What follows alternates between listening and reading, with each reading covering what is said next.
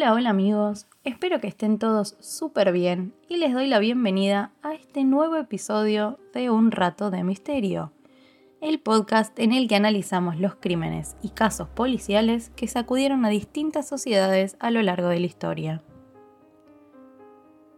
El caso que elegí para contarles el día de hoy es el de Madeleine McCann, la niña que desapareció en medio de un viaje familiar en circunstancias más que misteriosas y que al día de hoy no se sabe su paradero. Así que, como siempre, los invito si quieren ir a buscar un té, un café, lo que les guste tomar, y empezamos con el caso.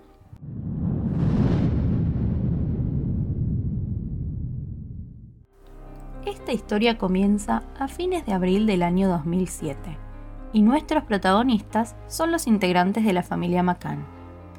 Madeleine que al momento de su desaparición tenía 3 años, sus hermanos pequeños John y Amelie, gemelos de 2 años, y sus padres Kate y Jerry McCann, ambos dedicados a la medicina.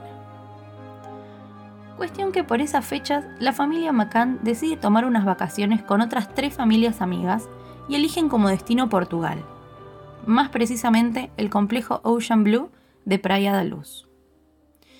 Este complejo es uno de esos que cuenta con restaurantes, piletas, guarderías infantiles diarias para que tanto los adultos como los niños puedan disfrutar de unas vacaciones a su medida. Seguramente habrá sido ese el motivo por el cual los McCann y sus amigos eligieron este resort y no otro. Bien, por la noche, la pareja y sus amigos tenían como costumbre dejar a los chicos dormidos en los departamentos y salir a comer a distintos restaurantes o salir a tomar un trago, a charlar. Se turnaban entre ellos para ir cada media hora cada pareja a chequear a sus hijos. Esta costumbre la llevaron a cabo durante todas sus vacaciones y así hicieron también el 3 de mayo de 2007. A eso de las 6 de la tarde, Kate recoge a sus hijos de la guardería, les da un baño, les da la cena, les lee un cuento y los prepara para dormir en su departamento, el quinto A. Madeleine se va a dormir usando un pijama rosa y blanco de manga corta y su peluche de gatito favorito. Dicen que ese día los niños estaban más cansados que lo habitual por las actividades que habían hecho en la guardería y que Maddie se durmió incluso antes de que Kate terminara su cuento. Una vez dormidos los niños, los McCann salen a eso de las 21 horas a un bar de tapas ubicado dentro del resort para cenar con sus amigos y como el bar estaba relativamente cerca del departamento, hicieron lo mismo que todas las noches. Cada media hora, uno de ellos iba a chequear si los chicos estaban bien. Primero le toca ir a Jerry, el papá de Maddie, que si bien encuentra todo bajo control, ve que la puerta de la habitación estaba completamente abierta, cuando según él, la habían dejado entreabierta. A eso de las 22 le toca ir a Kate, y ahí es cuando el panorama se transforma completamente. En la habitación del quinto A estaban solo los mellizos. No había rastro de Madeleine. Las puertas, ventanas y persianas de la habitación estaban completamente abiertas y la luz estaba prendida. Desesperada, Kate sale corriendo nuevamente al restaurante para alertar a su esposo, y juntos comienzan a revisar. Buscan dentro del departamento, abajo de los sillones, abren todos los armarios y nada. Empiezan a registrar los, los alrededores y las distintas áreas del complejo, pero tampoco tienen suerte. Madeleine no aparecía. Ahí es cuando la pareja decide llamar a la policía, que llega con una hora de retraso, y parece entonces no solo Kate y Jerry estaban buscando a Madeleine, sino también el staff y los huéspedes del hotel que, conmovidos por la situación, intentaron darle una mano a la familia. A partir de ese momento, se lanzaron a una búsqueda desesperada y rastrillajes por todo el lugar, incluso con perros entrenados. También comenzaron a esbozarse las primeras teorías sobre qué podría haber pasado con la niña.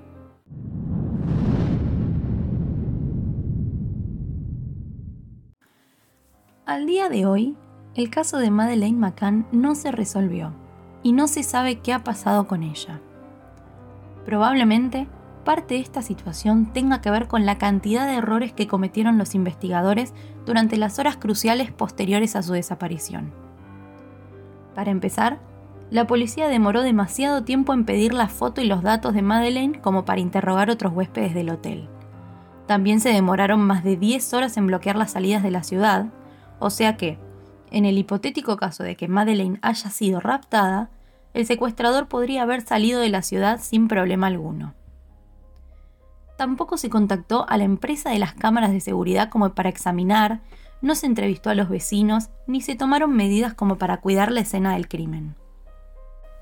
El departamento de los McCann permaneció abierto y continuamente entraban y salían personas. Recién al día siguiente le pusieron una cinta como para prohibir el paso, pero no aseguraron las puertas, por ende podía seguir ingresando. Al mes de la desaparición, el complejo volvió a poner en alquiler ese departamento, por lo cual es posible que nuevos turistas borraran los restos de evidencias que allí quedaban. Y en agosto de ese año lo volvieron a cerrar como para conseguir más pruebas, pero la realidad es que para ese entonces no sé qué tantas pruebas quedaban luego de tanta circulación de personas. Durante ese tiempo hubo muchas personas que se reunieron frente al departamento para chusmear, por así decirlo, la escena del crimen, lo cual tampoco contribuyó con la investigación porque, de ser cierta la sospecha de los padres de que alguien se la llevó y salió por la ventana, el grupo de turistas curiosos terminó de contaminar esas posibles huellas que quizá quedaban del secuestrador. Otro error dentro de la investigación fue que algunos oficiales entraron a tomar huellas dentro del dormitorio sin usar guantes. Entre los primeros interrogados en la investigación estuvieron Kate y Jerry McCann, y los amigos con los que compartieron aquella noche en el bar de tapas. Recordemos que no fueron investigados en el momento, sino tiempo después. Y una de las cosas que llamó mucho la atención en su momento es que la mamá de Maddie respondió solo una de las 49 preguntas que le hicieron los investigadores. Las 48 preguntas que no respondió eran, por supuesto, sobre la situación en general, le consultaban sobre ciertos detalles de la habitación, cómo se fue dando todo esa noche, por qué no le preguntó a sus hijos pequeños si sabían algo. Si quieren ver el contenido completo del interrogatorio, pueden buscarlo en nuestro Instagram, arroba que esta semana lo estaré subiendo. La única pregunta que sí respondió fue, ¿Estás al tanto que no contestar estas preguntas está complicando nuestro trabajo y dificultando que descubramos lo que le pasó a tu hija? A lo que ella contestó, sí, si es eso lo que ustedes piensan. También dio su testimonio una amiga de la familia, Jane Tanner, quien dijo haber visto a un hombre con una campera marrón, zapatos oscuros y pantalones de color marrón, llevando una niña vestida con un pijama rosa y blanco muy cerca del departamento Quinto A. Supuestamente lo habría visto cuando ella misma fue a ver cómo estaban sus hijos y luego volvió al bar del resort.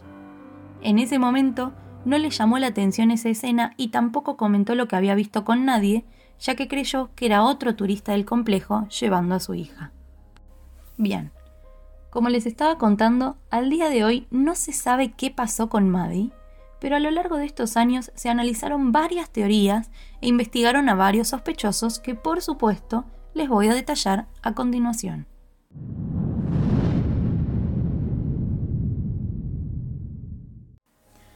El primer sospechoso de nuestro caso del día de hoy fue un señor llamado Robert Murat, y estas sospechas surgieron justo después del testimonio de Jane, la amiga de Kate, diciendo que había visto un hombre llevando una menor parecida a Maddie tres personas más confirmaron haber visto a este hombre con ese menor. ¿Qué tendrá que ver este señor? se preguntarán. Bueno, resulta que Robert vivía justo en el punto donde se había visto a este hombre con la niña. No solo esto implicaba a Robert, sino también que tuvo algunas conductas muy extrañas durante la investigación. A los pocos días de la desaparición de Madeleine, Robert se acercó a ofrecer su ayuda como traductor de inglés-portugués para oficiar de nexo entre los agentes, la familia McCann y los periodistas ingleses. Esta actitud hizo pensar a los investigadores que tal vez se estaba involucrando para obtener información del caso porque tenía algo que ver, y ante esto proceden a allanar su casa. Hicieron investigaciones durante un año y no encontraron nada relevante. Tiempo después, Robert demanda al Estado por esta acusación y termina ganando el juicio y una suma muy grande de dinero en compensación por la difamación y los daños ocasionados.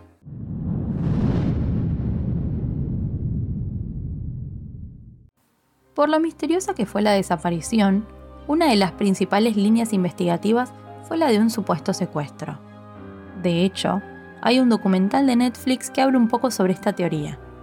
Documental que no contó con el testimonio de los padres de Madeleine al momento de la producción. En la serie se sostiene que la niña podría haber sido secuestrada para una red de trata, sumado a que es rubia, lo que le da más valor en el mercado negro. En el documental, además, se argumenta que Portugal es una ubicación perfecta para los secuestradores porque pueden llevar en barco a las víctimas a un montón de puntos de Europa o a Marruecos.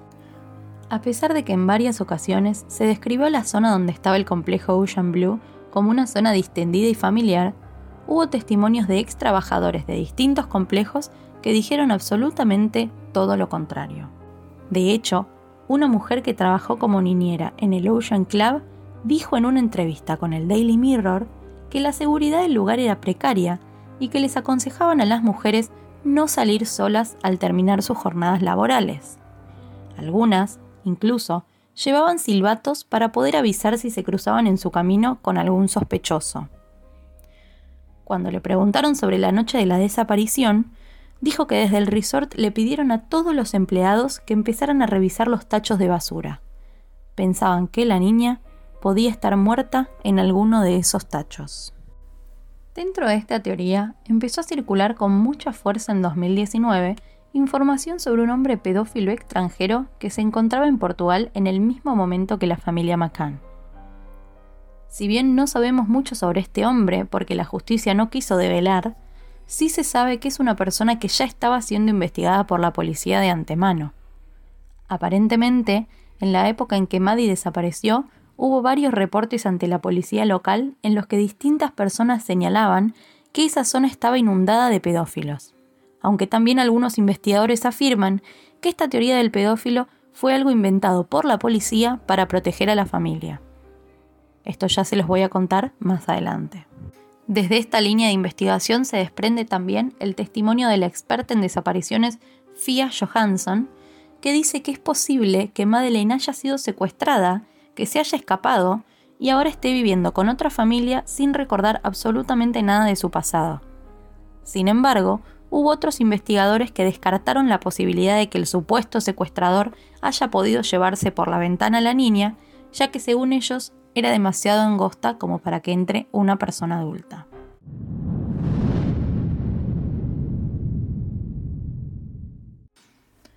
Otra de las teorías de este caso involucra a la mismísima Madeleine como presunta autora de su desaparición.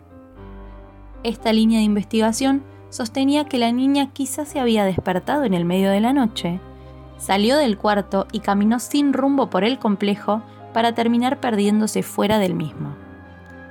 También se baraja la posibilidad de que haya tenido un accidente de tránsito en este recorrido o que le haya pisado un auto, quizá algún conductor borracho que además de atropellarla hubiera escondido su cuerpo por miedo, aunque no se encontraron evidencias que pudieran sostener esto último. Un dato interesante es que, un día antes de su desaparición, Madeleine estaba desayunando con sus padres y le pregunta a su mamá por qué la noche anterior no fue al cuarto a verlos cuando ella y su hermanito estaban llorando. Aparentemente, Madeleine se había despertado junto con uno de sus hermanos, se pusieron a llorar y se dieron cuenta de que estaban solos en la habitación. La madre dijo haberse sentido muy mal cuando Maddie le planteó esto, de hecho, pensó que quizá durante la noche había entrado alguien a asustarlos o algo así. Sin embargo, al día siguiente volvió a irse a cenar afuera, dejando solos a los niños. Sobre esta teoría no hay más novedades.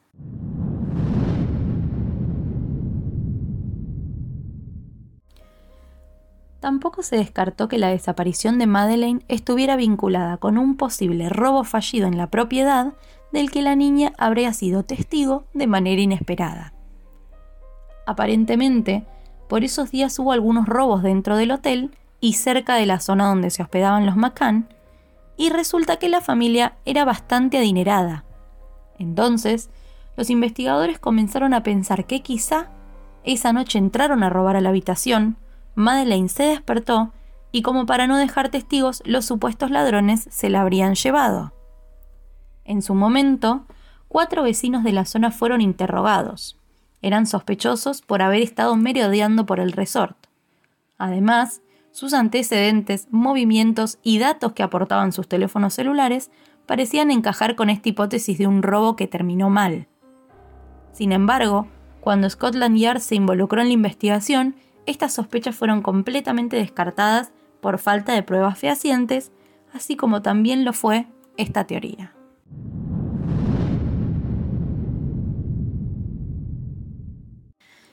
La última teoría que tengo para contarles el día de hoy involucra, como suele pasar en estos casos, a los propios padres de Madeleine. A partir de septiembre de 2007 se empezó a sospechar de que Kate y Jerry habrían estado involucrados de alguna manera con la muerte de su hija. Lo que sostiene esta teoría es que, para que sus hijos se quedaran dormidos mientras ellos se iban a cenar afuera, los padres los sedaban con pastillas. De hecho, quiero sumar un dato extra a esta teoría, y es que parece que a Maddie le suministraban sedantes desde que nacieron sus hermanos menores, porque aparentemente le costó mucho adaptarse a los nuevos integrantes de la familia. Se dice que la niña lloraba más de 18 horas al día y que ponía muy nerviosos a sus padres, por lo cual le daban algunas pastillas como para calmarla. Y de hecho, a través de algunos análisis de ADN de la sangre de Madeleine, se confirmó que era sedada con regularidad.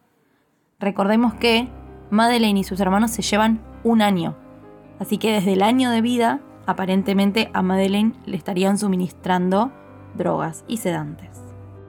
Bien, volviendo a la teoría principal, se dice que por las noches Kate y Jerry drogaban a sus hijos para poder irse tranquilos a cenar con sus amigos y que tal vez Madeleine habría muerto por una sobredosis y sus padres ocultaron el cadáver. Según esa línea que se siguió en aquel tiempo, el cuerpo de la niña habría sido escondido en el baúl del auto de alquiler que usaban los McCann y luego descartado, aunque no sabemos bien dónde. Las sospechas surgieron cuando trajeron perros entrenados directo de Reino Unido para investigar el lugar, y estos perros detectaron olor a cadáver dentro del departamento, más precisamente en la habitación donde dormía Maddie, y en el baúl del auto de los McCann, que los padres habrían alquilado dos semanas después de la desaparición de la niña. Estos fueron los únicos dos lugares donde los perros dieron señales de alerta. Dicen que se habría encontrado ese olor también en la ropa de la madre, pero eso no está comprobado totalmente. Por último, encontraron restos de sangre en las paredes de la habitación y dentro del auto, que se determinó que ciertamente pertenecía al linaje McCann. De esta teoría se desprende otra línea de investigación similar que también involucra a los padres y las drogas. Según Gonzalo Amaral, uno de los oficiales de la investigación, los padres habrían sedado a los niños, pero Maddie se habría despertado en el medio de la noche asustada, sin entender dónde estaban sus papás, por qué estaban ellos solos, se acerca a la ventana y en un descuido se cae y muere. Kate y Jerry lo descubren y esconden el cadáver para después deshacerse de él. Esta teoría la cuenta justamente Gonzalo Amaral en su libro Maddie, la verdad de la mentira, y por supuesto los padres presentaron cargos contra este señor pidiendo que se prohibiera la venta del libro y una suma de 500.000 euros a modo de resarcimiento. Y si bien lograron por poquitos meses que se prohíba la venta, la suma de dinero no la consiguieron y al tiempo el libro se volvió a vender. Sin embargo, en 2008 se archiva el caso por no tener pruebas suficientes contra ellos. Hay mucha gente que dice que con la cantidad de plata que gastaron los padres de Madeleine para encontrarla, es imposible que sean ellos los culpables del asesinato. Pero también, si lo pensamos desde otra óptica, puede ser que esta cantidad de dinero la estén invirtiendo como para desviar culpas y que no se los considere sospechosos. Yo lo voy a dejar para que lo juzguen ustedes mismos, pero quiero contarles un pequeño detalle más que tiene que ver con los padres de Madeleine, y es que al poco tiempo de la desaparición, ellos deciden volver a su país y comprarse una nueva mansión para empezar una nueva vida. A la vez que se compran esta mansión, arman una organización para ayudar a familias con casos similares al suyos, se unen también con algunas celebrities como para darle mayor visibilidad a su proyecto, y así logran recaudar más de un millón y medio de euros. ¿Qué hicieron con ese millón y medio de euros? Me preguntan. Bueno, no lo usaron para ayudar a las familias con casos similares al suyo, ni tampoco para su caso, sino que lo usaron para pagar la hipoteca de su nueva mansión.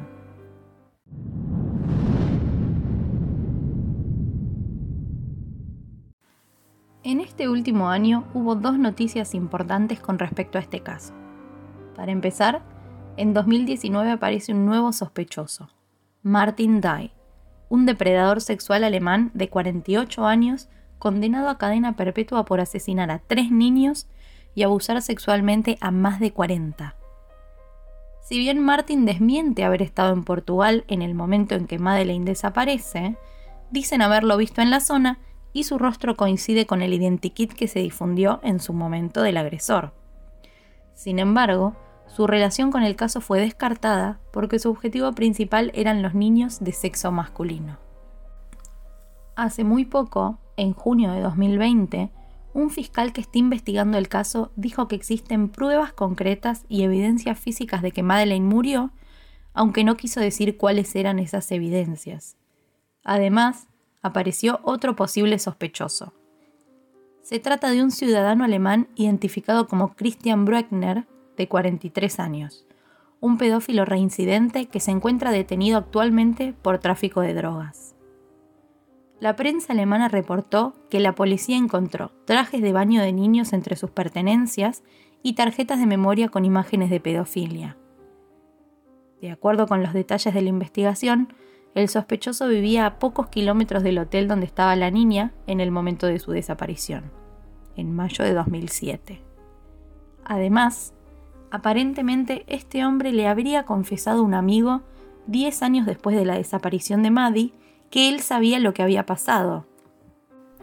El fiscal confirmó que el hombre solicitó salir de prisión bajo libertad condicional, sin embargo, le negaron la solicitud por tener una orden de arresto por agredir a una anciana en Portugal.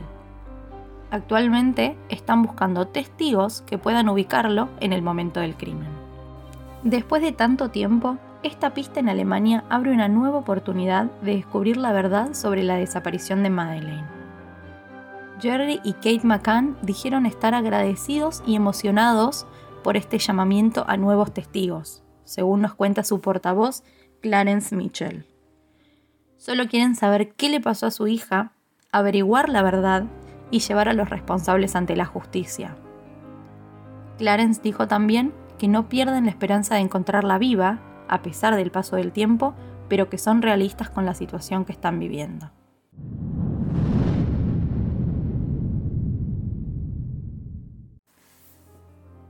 Desde el día en que se perdió Madeleine hasta la actualidad, se produjeron más de 8.600 supuestos avistamientos de ella en más de 100 países distintos. Algunos de estos son más creíbles que otros, tanto que abrieron nuevas líneas de investigación a partir de estas personas que denunciaron haber visto a la niña. Como pueden ver, fueron miles las llamadas a las diferentes policías del mundo aportando pistas sobre paraderos de Madeleine lo cierto es que hasta ahora ninguna ha sido fructífera y nada se sabe de la niña, pero les voy a contar a continuación algunas de las denuncias más importantes de gente que creyó haber visto a Maddie. En septiembre de 2007, una turista española aseguró, al poco tiempo de la desaparición de Maddie, haber visto a una niña que se parecía mucho a ella durante unas vacaciones en Marruecos. La foto de esta nenita dio la vuelta al mundo y con mucha razón. Realmente era muy muy parecida a Madeleine. Sin embargo, la pista resultó ser falsa porque se trataba de una niña marroquí. En 2007 también creyeron haberla visto en Letonia, Río de Janeiro, Marbella y Chile, entre otros. Hubo dos avistamientos reportados en Bélgica. El primero fue durante mayo de 2007 y el segundo en julio en la terraza de un café. En este último caso, se dijo que Madeleine estaba en compañía de un holandés y una inglesa. Sin embargo, la niña resultó ser la hija de cuatro años de un hombre belga. En 2008 la volvieron a ver en Bruselas. Dicen que iba acompañada de una mujer y que llevaba un velo musulmán en la cabeza, pero también se descarta este avistamiento. En 2010 creyeron verla en Nueva Zelanda en compañía de un hombre, una mujer y otro niño. La policía niega poco después que fuera Madeleine. En 2012 se informa de un posible avistamiento en Queenstown. El informante dice que la niña que había visto tenía el mismo coloboma de iris que Madeleine. Un coloboma es una fisura en el iris, un defecto hereditario presente desde el nacimiento, que es como que es como un pequeño derrame en el iris. Después de una investigación, la policía identificó a la niña y declaró que estaban absolutamente seguros de que esa niña no era Madeleine.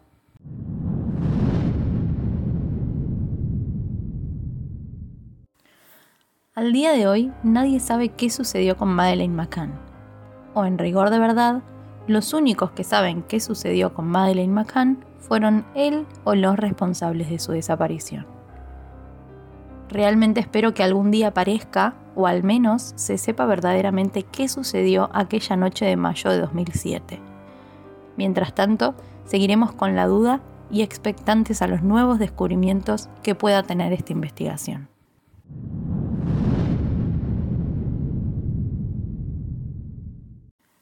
Si les interesa saber más sobre el caso Madeleine, les dejo algunos documentales y libros que pueden investigar.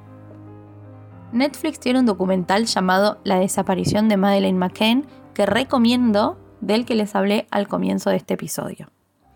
Después tenemos varios libros sobre el tema. Primero, Maddie, La verdad de la mentira, escrito por Gonzalo Amaral. De ese libro también hablamos en este podcast. Está Maddie 129, escrito por los periodistas Hernani Carvalho y Luis Maya el libro La culpa de los Macán de Manuel Catarino. También está Madeleine, una desgarradora y extraordinaria desaparición, basado en artículos periodísticos que salieron en Daily y Sunday Express. Tenemos también el libro La estrella de Madeleine, escrito por Paulo Pereira. Y por último está Madeleine, el único libro que cuenta con el aval de la familia McCann. De hecho, fue escrito por su madre Kate y revela los secretos más íntimos de la familia McCann y cómo ha sido su vida luego de la desaparición de su hija.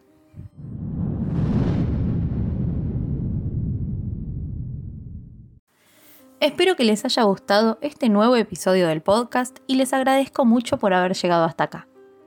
Si quieren contarme qué opinan sobre este caso, pueden hacerlo a través de nuestra cuenta de Instagram arroba unratodemisterio.arg donde también pueden sugerirme qué casos les gustaría que haga en las próximas emisiones. Además encontrarán información complementaria sobre cada caso, evidencia, imágenes y videos. Queridos amigos, eso ha sido todo por hoy, les mando un beso grande y los despido hasta el próximo episodio.